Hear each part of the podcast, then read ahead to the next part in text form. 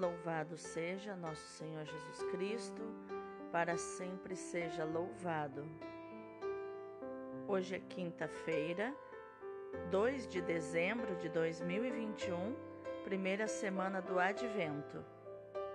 Hoje também é dia de São Cromácio, que combateu a heresia do arianismo. São Cromácio, rogai por nós. A leitura de hoje é Isaías capítulo 26, versículos do 1 ao 6. Naquele dia cantarão este canto em Judá. Uma cidade fortificada é a nossa segurança. O Senhor cercou-a de muros e antemuro.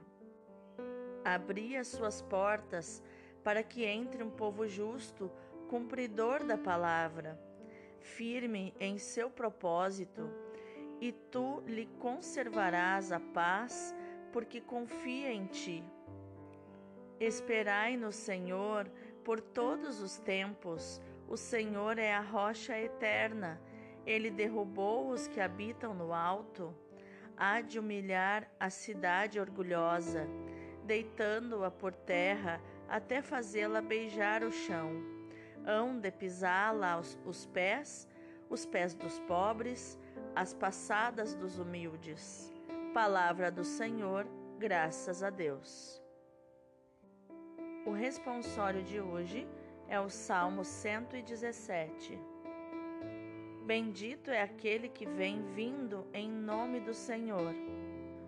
Dai graças ao Senhor porque Ele é bom, eterna é a sua misericórdia é melhor buscar refúgio no Senhor do que pôr no ser humano a esperança. É melhor buscar refúgio no Senhor do que contar com os poderosos deste mundo. Abri-me vós, abri-me as portas da justiça. Quero entrar para dar graças ao Senhor. Sim, esta é a porta do Senhor, por ela só os justos entrarão. Dou-vos graças, ó Senhor, porque me ouvistes e vos tornastes para mim o Salvador. Ó Senhor, dai-nos a vossa salvação. Ó Senhor, dai-nos também prosperidade. Bendito seja, em nome do Senhor, aquele que em seus átrios vai entrando. Desta casa do Senhor vos bendizemos, que o Senhor e nosso Deus nos ilumine. Bendito é aquele que vem vindo em nome do Senhor. O evangelho de hoje é Mateus capítulo 7, o versículo 21 e do 24 ao 27. Naquele tempo disse Jesus aos seus discípulos: Nem todo aquele que me diz Senhor, Senhor entrará no reino dos céus, mas o que põe em prática a vontade de meu Pai que está nos céus. Portanto, quem ouve estas minhas palavras e as põe em prática é como um homem prudente que construiu sua casa sobre a rocha. Caiu a chuva, vieram as enchentes, os ventos deram contra a casa, mas a casa não caiu porque estava construída sobre a rocha. Por outro lado, quem ouve estas minhas palavras e não as põe em prática é como um homem sem juízo que construiu sua casa sobre a areia. Caiu a chuva, vieram as enchentes, os ventos sopraram e deram contra a casa, e a casa caiu, e sua ruína foi completa. Palavra da salvação, glória a vós, Senhor. Então, quais os ensinamentos de inteligência emocional? Atitude e comportamento podemos encontrar nos textos de hoje? A leitura de hoje nos mostra que Isaías apresenta a nós um hino de ação de graças pela ajuda do Senhor que faz de Jerusalém uma cidade forte em oposição à Babilônia. O hino é entoado pelos habitantes da cidade que precisa ser reconstruída de muros que lhe garantam a segurança. Mas esses muros podem tornar-se uma defesa do bem-estar próprio, uma barreira contra os humildes. Por isso é que o profeta convida a abrir as portas da cidade, para que seus habitantes não se fechem nas suas próprias seguranças, mas estejam abertos ao mundo. Assim, a cidade se tornará refúgio para os outros, chamados povo justo, como no versículo 2. A expressão sugere que os habitantes da cidade não são justos nem fiéis, mas, abrindo-se aos outros, aos pobres, podem encontrar a salvação. Já no Evangelho, Jesus usa imagens antitéticas, que são as antíteses, né? São os dois, o, o contraste que nós chamamos, né? Os dois extremos. E essas imagens antitéticas do homem prudente e do insensato, e o diferente resultado do modo de agir de um e de outro, correspondem às fórmulas da aliança de Deus com Israel que se concluem com as bênçãos e com as maldições. Essas bênçãos e maldições dependem da consistência do agir humano e do fundamento sobre o que se apoiam. É certamente mais custoso construir sobre a rocha, é claro, como nos diz o versículo 24, do que construir sobre a areia. Mas a casa construída sobre a rocha é sólida e resiste aos temporais e às enxurradas, enquanto a casa que é construída sobre a areia facilmente se desmorona e cai em ruínas. A qualidade do fundamento é decisiva. A palavra é o fundamento imperecível para apoiar as nossas obras e a nossa vida. É a palavra que é o nosso alicerce e não as nossas emoções fáceis, resultantes de milagres ou de manifestações espetaculares que dão fundamento seguro à nossa vida e à nossa realização pessoal, mas a obediência filial à vontade de Deus. Nem todo o que me diz Senhor, Senhor entrará no reino do céu mas sim aquele que faz a vontade do meu Pai que está no céu. Nos diz Jesus no versículo 21. O advento é tempo de viver mais intensamente a esperança e de crescer na confiança, porque Deus prometeu e vem efetivamente nos salvar. Temos uma cidade forte, o Senhor nos protege e constrói para nós a paz. É preciso pôr a nossa confiança no Senhor, porque Ele é a rocha segura. É melhor nos refugiarmos no Senhor do que confiar no homem. Abri-me as portas da justiça, quero entrar e dar graças ao Senhor. Nos diz o salmo de hoje. Estes são alguns dos gritos de confiança que escutamos durante o advento, que nos dão coragem e criam à nossa volta uma atmosfera de tranquilidade e de segurança. O Evangelho nos diz qual é o verdadeiro fundamento do discipulado e da nossa confiança.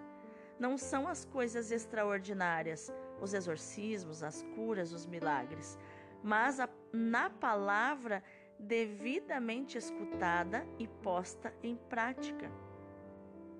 Não é suficiente dizer Senhor, Senhor para ser verdadeiro discípulo. É preciso obedecer a palavra do Senhor encarnada na vida. Também não posso fundamentar a minha vida no excepcional, no aparente ou na vaidade das minhas realizações que acontecem de vez em quando e que duram um só dia ou um pouquinho de tempo. Porque com isso só mascaro a inconsistência da minha vida, esquecendo-me de que, mesmo os mais pequenos gestos de bem que eu possa realizar, são dom da graça, que exigem humildade e reconhecimento.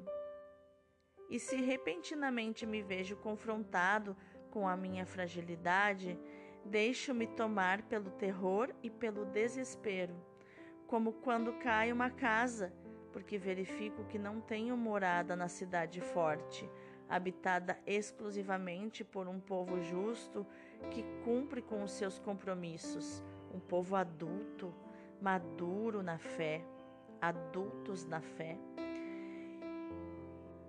Um povo que fundamenta a sua existência no Senhor, rocha eterna. Sem falar que podemos unir aqui a essa parábola da, da casa construída sobre a rocha, unir aqui também o pensamento de Santa Teresa de Jesus, que nos diz que o autoconhecimento é o melhor amigo que temos na vida com Deus. Eu costumo dizer nas minhas mentorias que também não adianta construir uma casa de palha sobre a rocha da palavra de Deus. O autoconhecimento proporciona que nós, ah, que nós possamos construir não uma casa de palha sobre a rocha, mas um castelo sobre a rocha, forte, que essa casa também tenha uma estrutura forte, não só o alicerce, que é a palavra de Deus, que é a rocha, que é Jesus, mas também o autoconhecimento, o conhecimento de mim mesmo, da minha casa, para que não seja de palha, mas seja também de pedra, que seja também um castelo onde eu me conheço e entro na presença de Deus como eu realmente sou, nem pior nem melhor do que a realidade. Minha vida será diferente se eu apoiá-la na palavra do Senhor. Ela será para mim solidez e proteção. Talvez até possa esquecer as minhas boas obras, afastando-me de qualquer forma de autocomplacência. Então, hei de experimentar o que escreve o livro do Apocalipse, que diz assim: Depois ouvi uma voz que vinha do céu e me dizia: Descansem dos seus trabalhos, pois as suas obras os acompanham. Ah, isso está em Apocalipse 14, 13. Quem se gloria unicamente na bondade do Senhor, vê que se abrem as portas da cidade forte e poderá entrar no reino do Filho muito amado do Pai. O advento é tempo também de Maria. Ela é para nós modelo de esperança e de confiança em Deus. Ela nos ensina a fundamentar a nossa vida na palavra. A nossa preparação para o Natal deve acontecer em união com Maria assim como São João Paulo II nos escreveu. Maria apareceu cheia de Cristo no horizonte da história da salvação. Na noite da espera, Maria é a estrela da manhã, é a aurora que anuncia o dia, o surgir do sol. Maria é a espera cheia de esperança e amorosa confiança.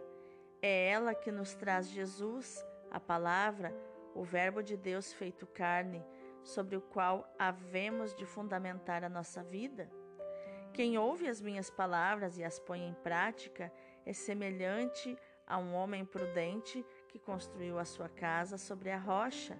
Mateus 7, 24. Rocha, rochedo são imagens típicas de Deus que exprimem solidez, segurança. Deus é a rocha da minha defesa nos diz o Salmo 62, no versículo 3. Vós sois, meu Deus, a rocha da minha salvação, nos diz o Salmo 89, versículo 27.